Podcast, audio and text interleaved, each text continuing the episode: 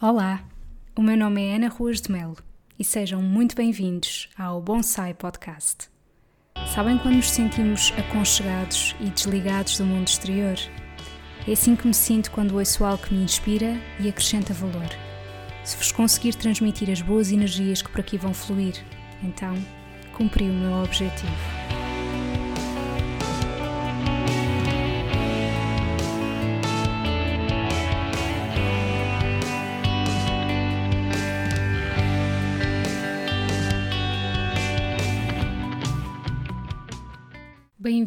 A mais um episódio do Bonsai Podcast e hoje eu trago um título que já vem sendo comum aqui no podcast, que é os certos de livros que me marcaram e decidi aqui reunir duas figuras que, de certa forma, têm muitos aspectos em comum, nomeadamente no que respeita a terem perdido a sua infância e serem reconhecidas, uma delas, infelizmente, eh, que já não está viva, que são Anne Frank e a Malala.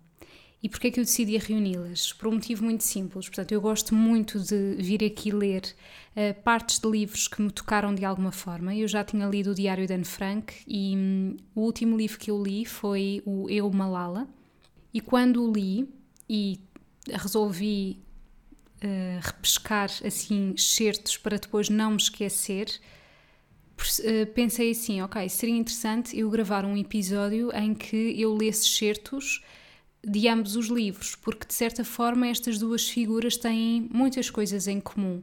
Apesar de serem contextos completamente diferentes, existe aqui por detrás a guerra, existe aqui por detrás a perda da infância, uh, da inocência, uh, dos direitos, a vontade de ir à escola, de aprender e hum, são duas pessoas extremamente inteligentes e, e que tinham muita sede, que tinham e têm, neste caso a Malala, muita sede em aprender. E, portanto, têm de facto isso em comum. E hum, o Diário de Anne Frank, eu gostava só de explicar aqui que hum, eu recebi o Diário de Anne Frank quando eu era adolescente, devia ter se calhar uns, uns 12 anos, e eu nunca consegui ler, porque fazia-me sempre imensa impressão, porque quando eu começava a ler, eu já sabia, não é? Ao fim e ao cabo, que Anne Frank tinha ido para um campo de concentração e que não tinha sobrevivido. Uh, e fazia muita impressão porque ela era extremamente positiva quando escrevia, um, e então era quase como que eu sentisse que não valia a pena continuar a ler porque. Um, eu já sabia o desfecho e fazia muita impressão. E se calhar por, eh, por eu ter 12 anos e, e essas coisas terem um impacto em mim, não só a nível de não ter maturidade para lidar com o assunto, como também de me sentir numa idade mais próxima da dela. E o que acontece é que eu só consegui ler o Diário de Anne Frank em 2016, portanto já com 26 anos, quando fui a Amsterdão e fui à casa de Anne Frank Uh, e depois de ter visto aquilo tudo, pensei: ok, é o momento. Eu ainda tenho esse diário uh, lá em casa e eu efetivamente gostava muito de ler, porque acho que é extremamente interessante. E hum, bora lá. E foi aí que eu li e, e, li do princípio ao fim, porque muitas das vezes eu tinha tentado começar, uh, aliás, eu começava efetivamente, tentava era acabar, mas nunca conseguia. E portanto foi só em 2016. E portanto, às vezes os livros têm que vir na altura certa e é preciso uh, maturidade para ler coisas deste género, porque são, são questões verídicas e que infelizmente continuam a existir e isso é algo que perturba qualquer ser humano com o mínimo de empatia e compaixão, não é? Então, eu vou começar aqui pelo Diário de Anne Frank e começar aqui a ler alguns certos. Eu ainda tentei fazer uma seleção do género, ok, este episódio vai ficar super longo, mas há de facto muitos certos que eu não consigo não ler, porque eu acho que são de uma enorme beleza e de uh, nos provocarem mesmo a necessidade de refletir. Tenho uma característica predominante que deve ser óbvia para qualquer pessoa que me conheça há algum tempo. Tenho um grande autoconhecimento. Em tudo o que faço, consigo observar-me como se fosse uma desconhecida. Consigo pôr-me de fora da ande todos os dias e, com imparcialidade e sem a tentar desculpar, observar o que ela está a fazer, tanto o bom como o mau. Esta autoconsciência nunca me abandona e de cada vez que abro a boca penso devias ter dito isso de outra maneira, ou foi bem dito. Condeno-me de tantas maneiras que estou a começar a perceber a verdade do adágio do papá. Cada criança tem de se tocar a si própria. Os pais podem apenas aconselhar os filhos ou apontar-lhes a direção correta. Em última análise, as pessoas moldam as suas próprias personalidades. Para além disso, encara a vida com uma coragem extraordinária. Sinto-me tão forte e capaz de suportar fardos pesados, tão jovem e livre. Quando primeiro me apercebi disto, fiquei contente, porque significa que posso suportar mais facilmente os golpes que a vida tem guardados para mim. As pessoas religiosas podem dar-se por felizes, pois nem toda a gente é abençoada com a capacidade de acreditar numa ordem superior. Nem sequer é preciso viver no medo do castigo eterno. Muitas pessoas têm dificuldade em aceitar os conceitos de purgatório, paraíso e inferno, mas a religião em si mesma, qualquer religião, mantém uma pessoa no caminho certo. Como podíamos todos ser nobres e bons se no final de cada dia revíssemos o nosso comportamento e pesássemos o certo e o errado? Assim, tentaríamos automaticamente fazer melhor no princípio de cada novo dia, e passado algum tempo conseguiríamos sem dúvida bastante. Todos podemos usar este método, não custa nada e é decididamente útil. Os que não o sabem terão de descobrir por experiência própria que uma consciência tranquila dá força. E eu gostava aqui de fazer uma pausa para comentar aqui esta questão da religião. Eu tenho muita dificuldade em encaixar as coisas em caixinhas. E sem dúvida que a religião é um dos motivos de guerra no mundo. E é muito triste quando nós vemos as coisas nesta perspectiva, mas é uma verdade. Um, eu acho que. Ver se eu consigo explicar isto, porque não é muito fácil para mim explicar. Eu, eu não me considero católica, no entanto, eu sou batizada e fui à catequese durante muito tempo, efetivamente para ser batizada, porque o, o meu batismo foi uma escolha pessoal. Eu fui batizada já com uns 13 anos, portanto fui eu que decidi sê-lo e para isso eu tive que frequentar a catequese um, e à missa e posso-vos dizer com toda um, a honestidade que eu não me revia em nada daquilo, mas eu queria muito ser batizada. Eu acredito em Deus e em situações de grande angústia eu rezo e, e tenho uma ligação muito forte com isto. No entanto, eu não me considero católica. Eu rezo à minha maneira, eu sou crente à minha maneira, e considero que quando nós acreditamos numa força superior, seja Deus, seja o universo, seja energia, seja pessoas que nos foram importantes e que já morreram e que sintamos que estão a proteger-nos, isso dá muita força em situações uh, de grande angústia e aperto. E portanto, considero que é uma mais-valia acreditar em algo superior, mas não acho que tenha que ser em Deus. Nem acho que tenha que ser em Buda, nem acho que tenha que ser no universo. Não acho que tenha que ser em nada em particular, mas acho que de facto ajuda a pensarmos nesta força superior a nós. E eu acho que há muita hipocrisia em muitas pessoas que se consideram católicas e que hum, provavelmente não fazem tantos juízos de valor como alguém que seja ateu, que, que é do género. Imaginem, uh, eu sei que isto é muito polémico, aquilo que eu vou, vou, dizer, mas há muitas pessoas que não, que não fazem o mal com medo de serem castigadas, mas não porque efetivamente consideram que uh, é incorreto o que irão fazer. Portanto, este medo da punição, do ir para o inferno, do ser castigado, muitas das vezes faz com que as pessoas não tenham um determinado tipo de comportamentos, mas é sempre naquela questão de se eu fizer isto eu posso ser castigada e não do género não faz sentido fazer isto ou para que é que eu vou estar a prejudicar esta pessoa? Entendem o meu ponto? Então eu acho que realmente esta coisa da religião é algo muito controverso e, e então eu, eu concordo bastante com aquilo que Anne Frank escreveu, que é de facto existe muita vantagem em acreditar numa força superior a nós, mas eu acho que essa força não tem que ser Deus obrigatoriamente. Acho que me fiz entender. E acho que o que tem mais valor é uma pessoa ser genuinamente boa. Não importa se. Ou seja, as boas ações não é para termos algo em retorno, não é para irmos para o céu, é, é porque faz parte de nós, faz parte da nossa educação. Tudo o que vejo à minha volta são rostos insatisfeitos e mal dispostos. Tudo o que ouço são suspiros e queixas entre dentes. Seria de pensar que as nossas vidas deram uma volta para pior. Honestamente, as coisas apenas são tão más quanto as fazemos.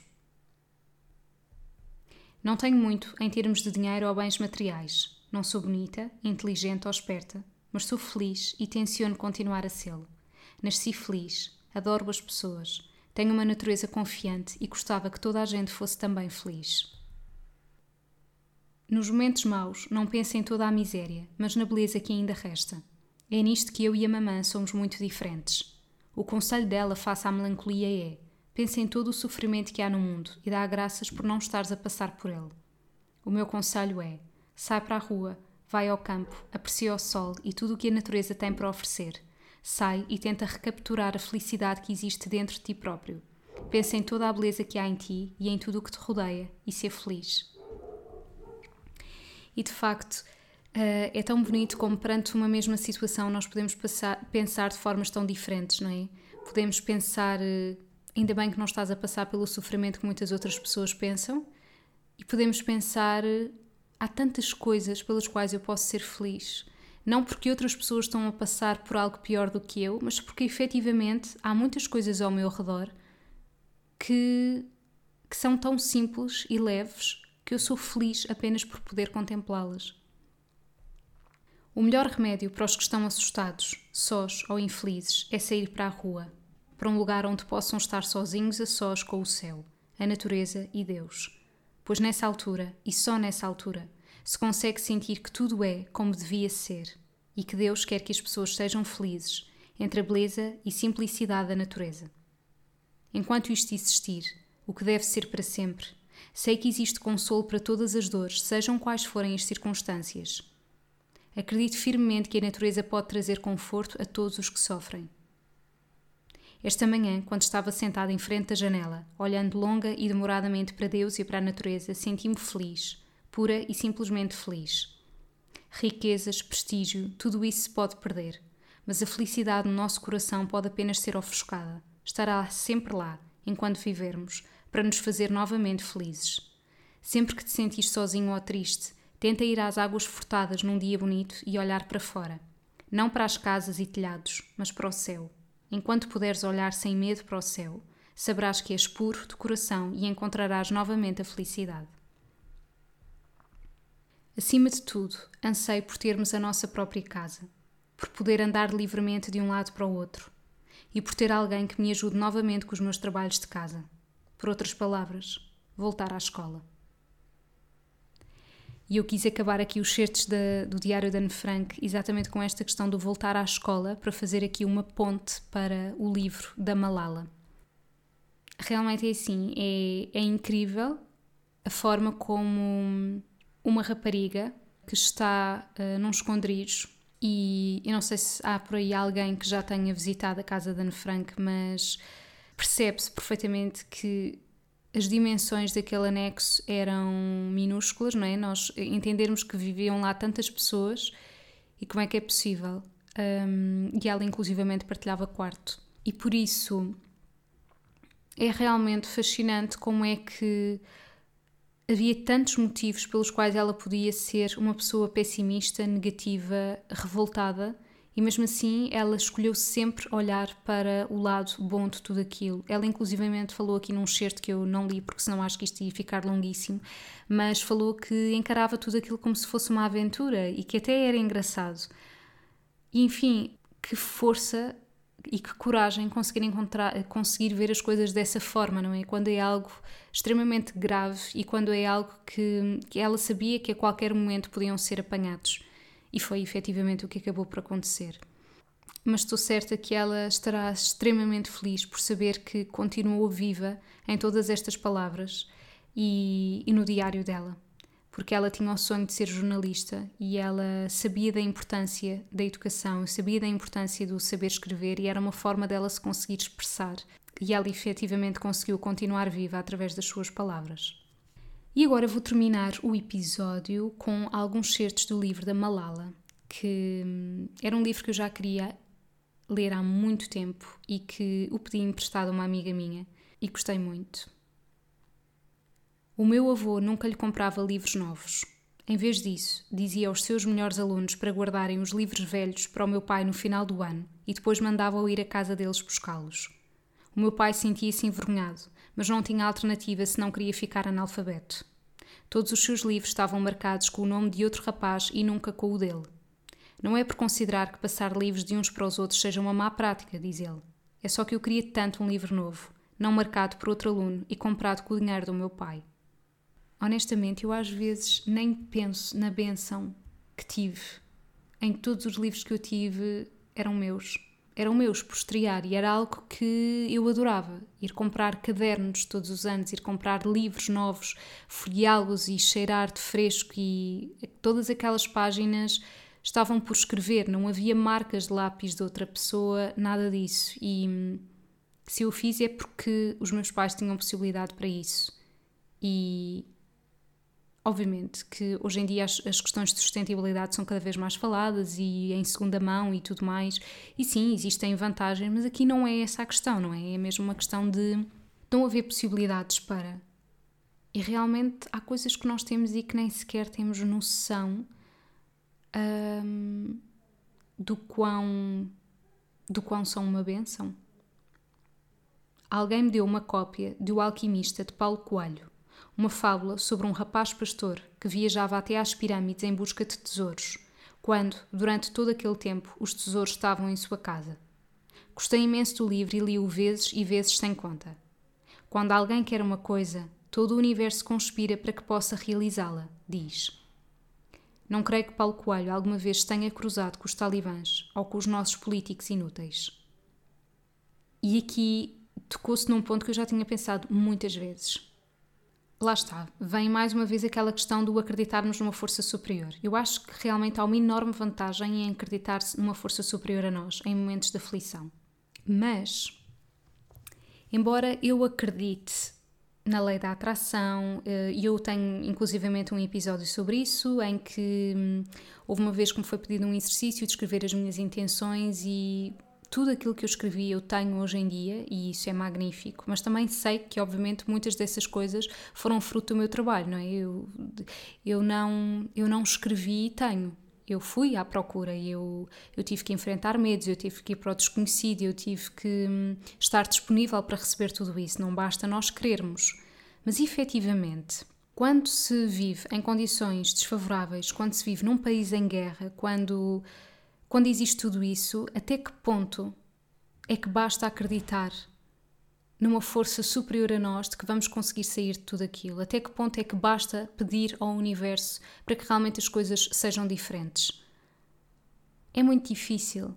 E eu interrogo-me muitas das vezes como é que estas pessoas continuam a ter coragem e continuam a, a, a ter fé, seja lá fé no que for, entendem a minha questão? Como é que se consegue isso? Porque efetivamente não basta querer.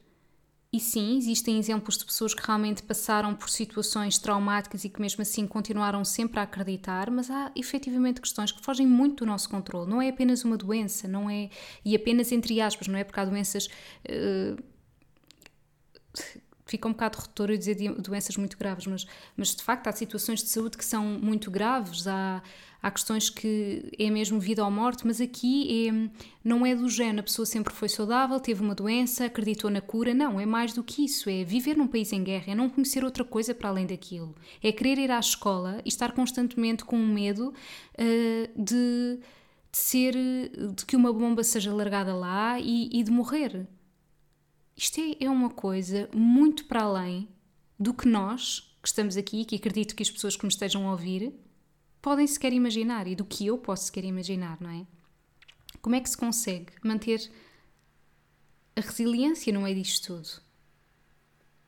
Claro que não se ganha nada em, em viver constantemente em sobressalto, mas é inevitável. Nós, seres humanos, não nos apercebemos do quão imensa é a grandeza de Deus. Ele deu-nos um cérebro extraordinário e um coração sensível capaz de amar.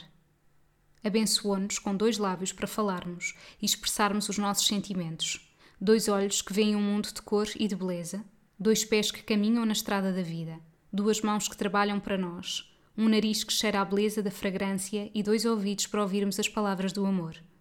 Como descobri por causa do meu ouvido Ninguém sabe quanto poder tem cada um dos seus órgãos até perder um deles. E realmente é verdade, nós. Isto até em coisas tão simples como uma dor de dentes, não é?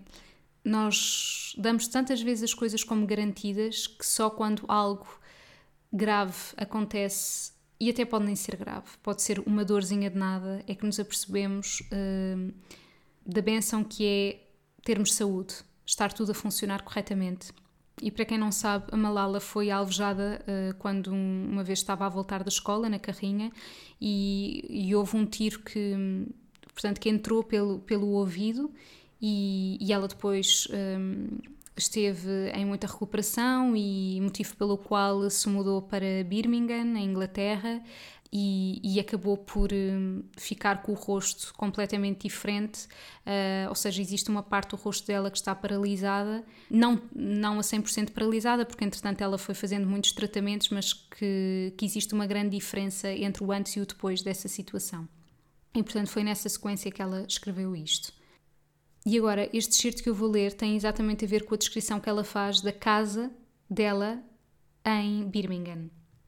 A nossa casa parece-nos enorme e vazia. Fica por detrás de um portão de ferro elétrico e às vezes ficamos com a impressão de que estamos naquilo a que no Paquistão se chama uma subprisão, uma espécie de prisão domiciliária de luxo. Nas traseiras existe um grande jardim com muitas árvores e um relevado verdejante onde eu e os meus irmãos jogamos cricket. Porém, não há telhados onde possamos brincar, nem crianças a debater-se com papagaios de papel nas ruas, nem vizinhos que aparecem à porta para pedir emprestado um prato de arroz ou a quem nós possamos perguntar se nos dispensam três tomates. Estamos apenas à distância de um muro da casa do lado, mas é como se estivéssemos a quilómetros dela. E é muito interessante ver as diferenças a nível cultural, não é? Ou seja, de facto ela sai de um país em guerra, mas há muitas coisas que ela tinha de bom nesse sítio, a proximidade com as pessoas, a interajuda e, e não é irónico que nos sítios onde exista mais falta e mais pobreza sejam também os sítios onde as pessoas são mais generosas? É irónico. E vou terminar com uma citação que eu uma vez fiz num story, uh, quando estava a ler aqui o livro da Malala e passei por ela e pensei, isto adequa-se imenso, uh, que foi uma vez que eu partilhei que tinha de facto muitas coisas para fazer, mas uh, não estava com cabeça e que me ia permitir a parar. E depois deparei-me com este, com este excerto e pensei, isto é mesmo perfeito e descreve a situação. Ensine-lhe, se conseguir, a maravilhar-se com os livros, mas também lhe proporcione momentos de descanso para refletir sobre o mistério eterno dos pássaros no céu, das abelhas ao sol e das flores numa colina verdejante. É muito importante sabermos parar também. Eu acho que este episódio ficou assim um bocadinho pesado, não é? Pela carga hum, destas duas pessoas, mas lá está.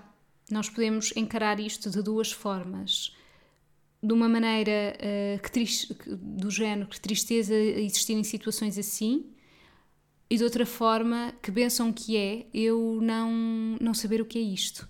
Não faço a mínima ideia o que é que é ser-me privado do direito de ir à escola. Não faço a mínima ideia o que é que eu ter que me esconder, o que é que eu andar nas ruas com medo, o que é que hum, é eu saber que a qualquer instante pode vir uma bomba e destruir tudo. Não faço ideia. E isso é incrível. Um, incrível até é uma palavra redutora perante isto, não é? é olha, eu não tenho palavras para explicar. E eu acho que é importante uh, vermos, uh, sabermos da existência de tudo isto. E, e, é óbvio que eu sei que, que, que, muitas pessoas têm consciência disto, não é? E, e reparem, eu falo de, de, uma, de uma forma de eu gostava imenso de, de, ser, se calhar, daquelas pessoas que têm imensas histórias para vos contar, de fiz voluntariado aqui e ali e contribuo para isto e para aquele outro, um, porque depois a sociedade também nos impõe isso, não é? Do género, uh, então para que é que estás só a ler certos livros e depois não fazes voluntariado, não sei quê, não, não estás verdadeiramente preocupada?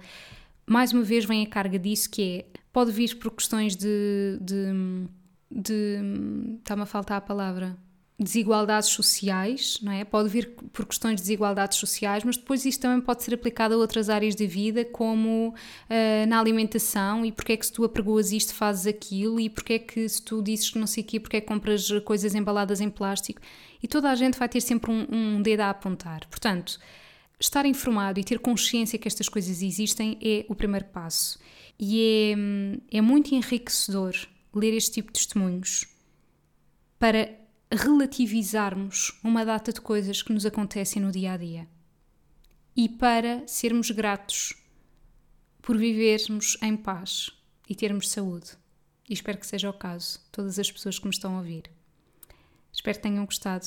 Um grande beijinho. Obrigada por estarem desse lado. Acompanhem o meu trabalho no meu Facebook e Instagram com o nome anaruasmel.nutricionista e também no meu site www.anaruasmelnutricionista.pt. Podem inclusivamente subscrever a newsletter e ficarem a parte toda a inspiração que eu partilho todos os meses para quem acompanha o meu trabalho. Muito obrigada por estarem desse lado, um grande beijinho e vemo-nos no próximo episódio.